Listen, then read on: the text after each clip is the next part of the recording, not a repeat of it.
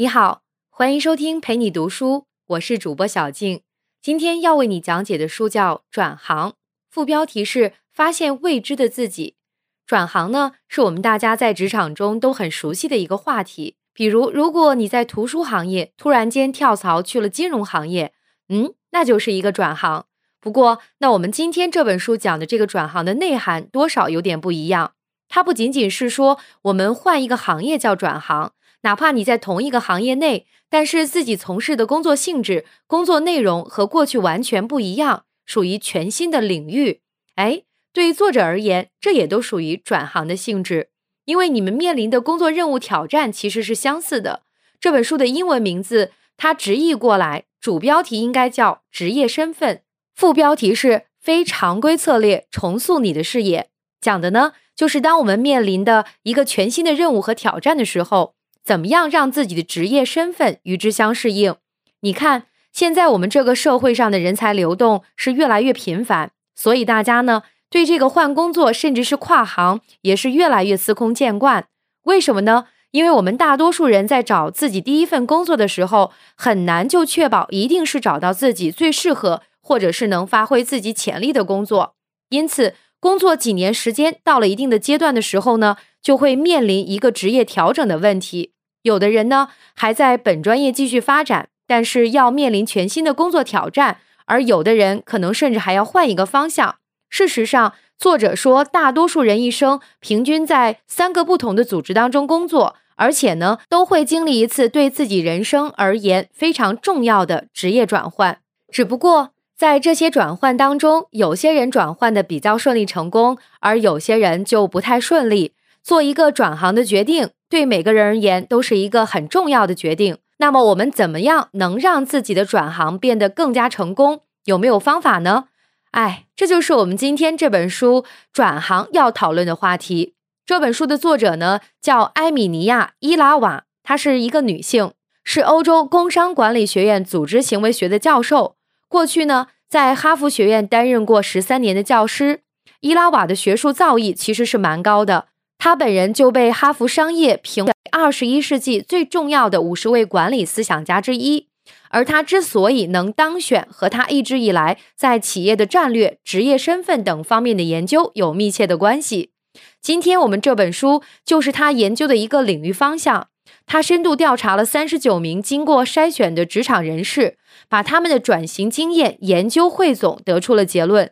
在这些结论中，有很多观点颠覆了我们过去对转行的认识，让我们对转行有了全新的理解。今天就让我们来聊一聊，究竟怎么样才能做好一次转行？关于这个问题，我们分成三个部分来讲。第一，为什么大多数人不敢或者不能转行？第二，如果我们下定了决心要转行，究竟该怎么做？第三，转行这件事转的究竟是什么？你真的明白吗？让我们一一来看。先看第一个问题：我们为什么不敢转行，或者说不能转行？其实说起来，我们大多数人都会有一个自己的职业梦想，有一个未完成的梦想啊，比如我想做一个画家，我想做个音乐家，或者成为一个自己创业的企业家等等。我们有各种各样的美好期待和想象，可是，一回到现实的生活当中，我们就发现自己又有房贷、生活的压力，还有各种各样难以摆脱的现实制约和限制，所以，我们不得不告诉自己，必须适应现在的状况和现实妥协。关于这一点，我想我们大多数人可能都是同一个观点。可是有意思的是，作者说，其实从研究的结果来看。我们认为那些阻碍我们梦想能够实现的因素，往往是经不起推敲的，或者说它表面上看起来很强大的阻力。比如说，房贷很高，我们的压力很大。我现在三十岁了，还能转其他职业吗？除了我现在的职业，还能做其他的事情吗？不知道。这样的担心人之常情，可是很可能它是一个错误的想法。书中举了一个例子，是一个女人呢抱着一块大石头游泳。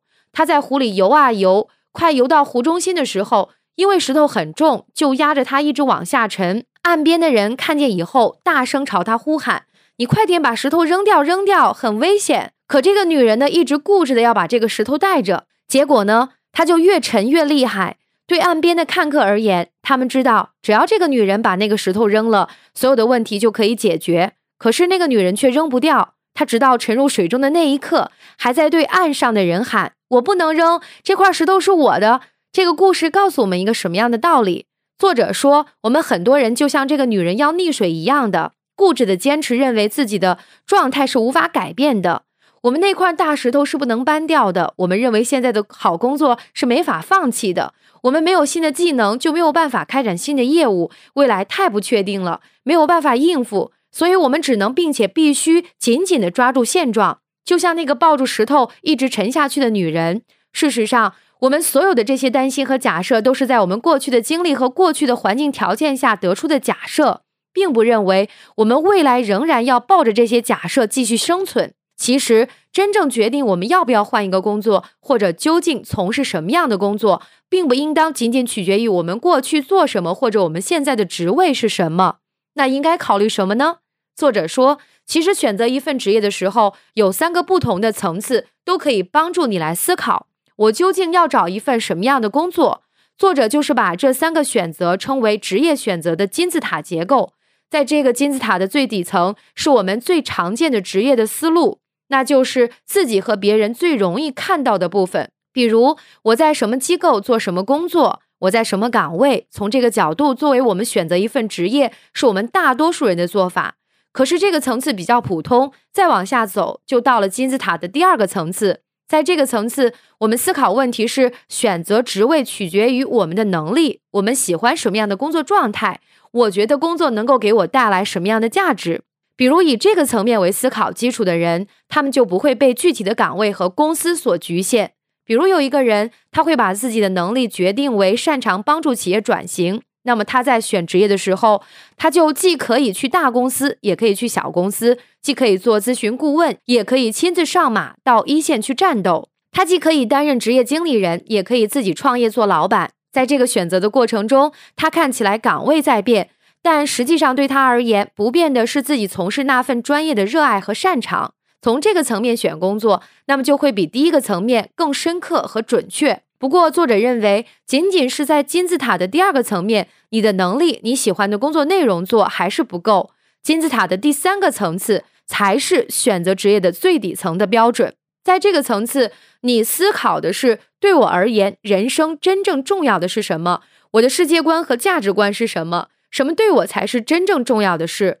事实上，我们大多数人的工作很可能是无意识的，在做别人认为你应该成为的样子，而你很少认真的思考我真正可能成为的样子。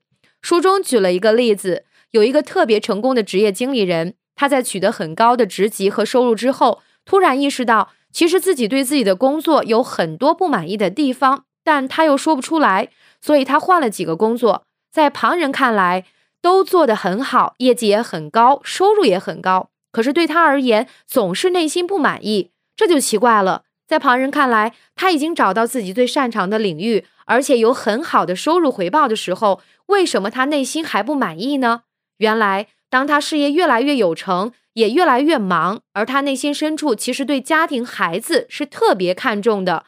只不过过去他为了满足事业的成功，牺牲了家庭。再过去，他从未意识到自己的职业选择还和自己的家庭、孩子有这么密切的关系。可是，当他所谓的职业成功之后，他却和他的家庭关系走得越来越远。所以，越职业成功，他内心的需求就越得不到满足，也就越不满意。有一天，他终于意识到了家庭和孩子对他人有多么重要，什么是他生命中真正应该坚持的。因此，他下定勇气，放弃了现在的工作，重新开启了一份既能兼顾家庭与孩子，又同时又能发挥自己职业擅长的工作。这个决定在外人看来非常不可思议，可是他内心却无比的丰盛，而且他也更有机会按照自己真正喜爱的方式，把自己的生命过起来。你看，当一个人摆脱了传统的观念和表面价值的束缚之后，他们就更能找到属于自己的底层价值观。一名审计人员可以抛弃会计事务所的工作，去创办一家玩具公司；一个将拿到终身职位的教授，却成为了一个股票经纪人；甚至一名律师放弃了一切，去做了一个船长。我们每个人在面临要换一个职业、转行的时候，都有担心、忧虑、恐惧、不安全感。这个时候，我们就想紧紧的抱着那个水中的石头，哪怕一直往下沉，我们还得紧紧抱着。可是，正如作者所说，我们之所以不敢转行，或是难以下定决心，就在于我们丢弃不掉那些看似合理但实则错误的假设。我们既有的观念是我们自己能做什么样的工作更赚钱，我们就去换一个什么样的工作。然而，作者建议的是，真正适合你换工作的时候，不仅仅是看你的收入是多少，而是看你这个时候有没有发现自己真的很想投入一件事情，或者你有没有发现自己想做的事情和你现在能做的事情无法调和的时候，这个时候就给你发出了信号，不要再担心和犹豫，是你最佳的转型时机。好了。作者聊完了，我们应该怎样选择职业，以及在什么时候转换职业最好？那么，怎样才能让这次转行更加成功呢？这就是我们要聊的第二个话题。我们大多数人在下定决心要换一个职业以后，往往会有这么一个心理，就是说呢，既然我要重换一个职业，所以我就一定要找一个自己真正喜欢的事。为了找到自己这个喜欢的事呢，我们会询问自己的朋友，去反思过去的经历，甚至有些人还会找那个专业的职业测评师来看看我们自己到底适合什么。其实，无论采取什么样的行动，当我们觉得自己找到了一个自己真正热爱的时候，我们就会采取下一步行动。我们觉得已经找到了自我，这次要破釜沉舟，全力以赴把这件事做好。如果你要转行的时候，你会不会也有这样的考虑？如果是，那很遗憾的告诉你，这可和作者的研究结论恰恰相反，而这也是作者说的，我们大多数人在转行的是一个重要的误区，也是大多数人转行会失败的原因。刚才我们说到，我们要找到自己热爱和喜欢的事，这件事情本身是没有问题的。可是问题是，喜欢和热爱的事不是结果，而是原因。什么意思呢？在心理学上有这么一个概念，那就是认为每个人心底有一个真实的自我。那么要去就是挖掘和发现自己内心真实的自我，找到了这个真实的自我，就找到了我们自己热情和热爱的所在。因此，自己之所以没有发现自己的热情，就是没有找到那个真实的自我。而一旦找到了，我们就容易找到真正适合自己的工作。而这就是传统职业规划的原理。可是作者说，这也恰恰是传统职业规划的误区和错误认识。事实上，斯坦福大学的心理学家。黑泽尔·马库斯他提出了一个新的概念，叫做“可能的自我”。什么意思呢？作者说，可能的自我比真实的自我是一个更合理的心理学假设。这个概念假设是我们每个人都是一个可能的自我，也就是说，所谓的真实的自我不是一个已有的模式放在我们心底，要我们去把它挖出来，而是我们的自我，它像一个泥坯一样，需要不断的打磨雕刻，最后呈现出来的。换句话说。真实的自我可能并不存在，因为我们不是一个自我，而是由许多个可能的自我共同构成的整体。自我是重塑出来的。说白了，对于你而言，你的未来是什么样子，其实是有无数种可能性的。你要做的，去尝试各种可能性，实现那个可能的自我。真实的自我是根植于过去的，而可能的自我是立足于现在和未来的。过去已成定局，无法改变。可是未来却有无限的可能性，所以作者建议我们在换行或者重新职业选择的时候，要去放弃那些所谓已经找到了真实的自我，而去努力的发现可能的自我。不要先去思考或者提前计划好，我就喜欢做什么事，然后就做这一件事了。要反过来先去实践，先去尝试，尽可能多的去体验各种各样，让自己在各个方向上能够多经历、多尝试的领域。最终在这些方向上找到能够自己想要成为的样子，而这是你转行的开始和关键。那怎么样能够找到我们可能性的自我呢？作者给了我们一个工具，那就是现实可能性列表。作者列举了一个例子：有一个职业经理人，他准备换一份工作的时候，他不是先去考虑啊，我自己内心最热爱的是什么，而是先把自己觉得喜欢或者想要可能成为人的样子全部列了出来，比如。他列的第一条是想要成为一个顶级公司的财务总监，第二条是从事一个维护投资人关系的工作，第三是成为一个私人银行的艺术品顾问，第四跳槽去另一个公司做经纪人，第五，回学校学学语言和历史。第六，做一个和美食、红酒、法国有关的公司。第七，看看自己凭借熟悉美国、法国两国的文化和会说双语的优势，找一份相关的工作。第八是将一个奢侈品品牌打入到其他国家的市场等等。这份清单就列出了这个职业经理人可能的自我。这些想法都是他各种可能性。他要去做的是，在这些可能性当中一个一个的去尝试，而不是去找一个明确的所谓的真实的自我。这就是作者告诉我们关于转行的一个重要误区：不要先挖掘一个目标，以后就只对那一个目标入手，而是列出可能的自我，一个一个尝试。那比如你在可能自我中找到一个方向以后，怎么尝试？是不是也要全力以赴，一步到位呢？不是我们过去找到的一个方向，以后就要调动所有的资源，全力以赴。作者说，这也是传统职业规划的一个误区。我们要做的还是相反。当你找到一个可能的方向以后，其实里面还有很多的不确定因素在其中，并不一定你就适合全力以赴。那该怎么办呢？作者教你的方法是试错。怎么试错呢？就是用小范围、低成本去尝试不同的工作，在这个过程当中，你去看一看自己喜不喜欢这种试错呢？不是说你要换工作，而是说在保留现在工作的前提下，开发些副业。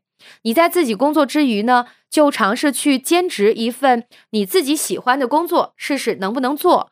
如果你工作特别忙，连兼职都做不到，那也可以尝试接一些外包的工作，和你喜欢的方向相关的外包任务。看看自己能不能做好。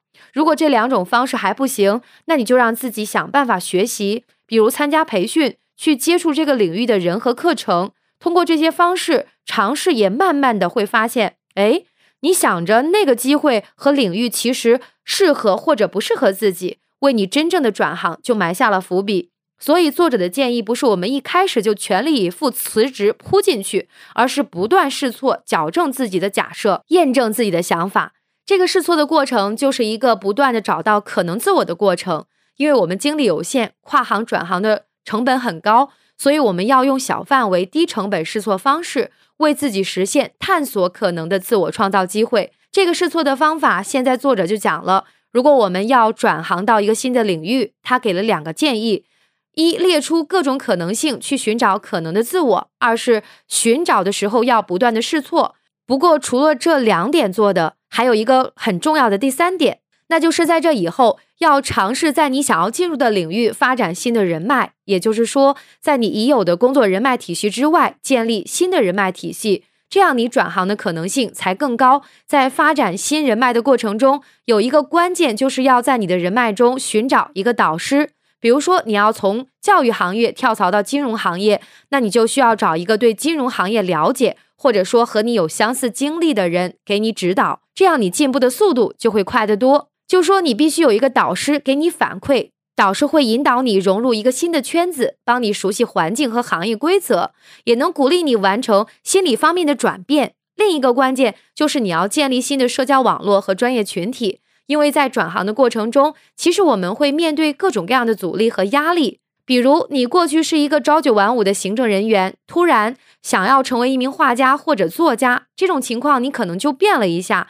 没有了固定收入来源。而这个时候，如果你不发展新的人脉圈子和社交关系，而都是你过去的老同事、朋友这样的人脉圈子的话，你就会发现身边的人都在反对你，因为所有的人都是按照你过去的样子、过去的行为，在他们头脑中那个你来评价你，所以。他们会给你各种各样认为你不可能的建议，而你只有和那些艺术家或者说和你有类似经历、成功转行的人一起交流，你才能真正得到帮助，你才能真正能够找到动力。原来他们可以做到，我也可以，这样你才有更多的信心坚持下去。所以呀，在转行的过程中，要让自己更坚定的走下去，就一定要找到一个专业的导师，跳出过去的圈子，建立新的社交网络。才能够帮助自己转行走下去，这就是我们下定决心要转行进入一个新的行业最关键的三个步骤：一、发现多样性的可能自我；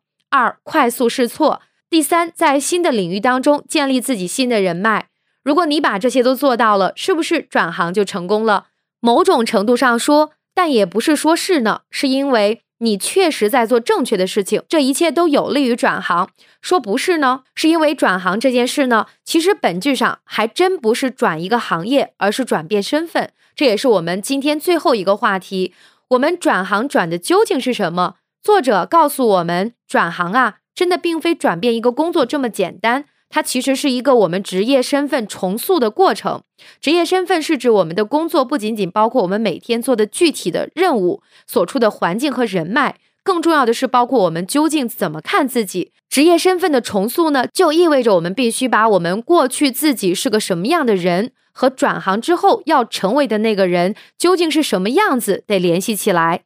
比如，你要从一个审计员变成一个美术师，正面临的可不仅仅是技能的变化，还有一个我们从心底理解自己这种变化的意义所在，我们才能接纳自己的这种改变。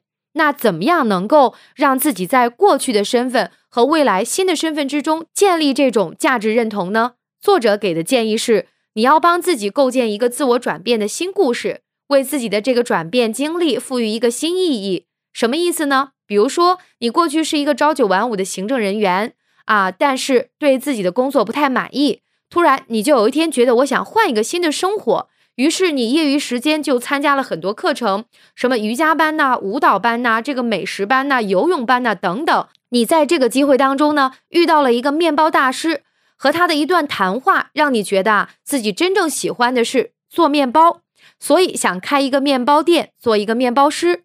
你看，这个时候你的职业身份就从一个行政人员转变为一个面包师，这个转型的幅度是可想而知的大。那你怎么能够让自己和别人接纳你这种转型呢？别人可能看起来很不可理喻，为什么你能把这么稳定的工作辞掉去做一个面包师呢？这就是大家没办法在过去的你和未来的你之间构建一个认同。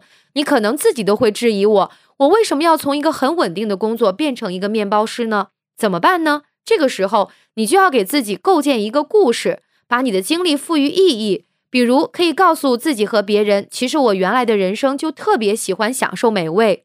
过去自己做行政工作的时候，就最喜欢给大家安排美食活动了。现在我意识到，我能够从面包这件事特别享受到愉悦和快乐，而且还能够赚钱养活自己，这可是世界上最美好的事情，不是吗？所以我要去追求。你看。这就是个重构了一个你过去经历的故事。通过这个故事呢，把你以前的工作经历和你接下来要成立的面包师之间合理化了。